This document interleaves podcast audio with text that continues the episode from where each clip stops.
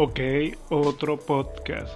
Me ha llamado muchísimo la atención la forma en que Instagram quiere convertirse de alguna manera en TikTok a través de sus reels. Esto obviamente porque de una u otra manera le trae publicidad o publicidad paga para ellos dentro de esos videos que son vistos de una manera fugaz como lo hace TikTok.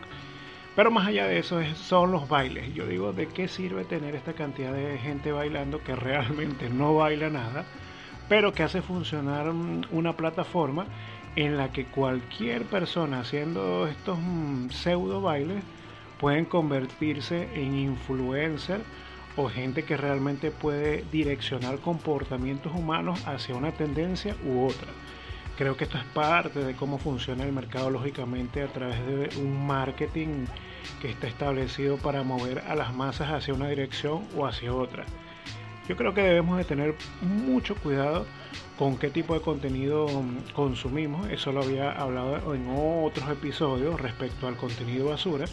Sin embargo, este, quería comentarles acerca de cómo se está moviendo realmente una aplicación copiándose a la otra, porque bueno, si nos ponemos a ver, Instagram se ha venido copiando cosas de otras aplicaciones y las ha sabido aprovechar lo único que no está capitalizando como ellos quisieran, aunque la cantidad de dinero que entra dentro del holding de Facebook es abismal a nivel de cantidades de dólares ganados por día, por segundo, como quieran verlo.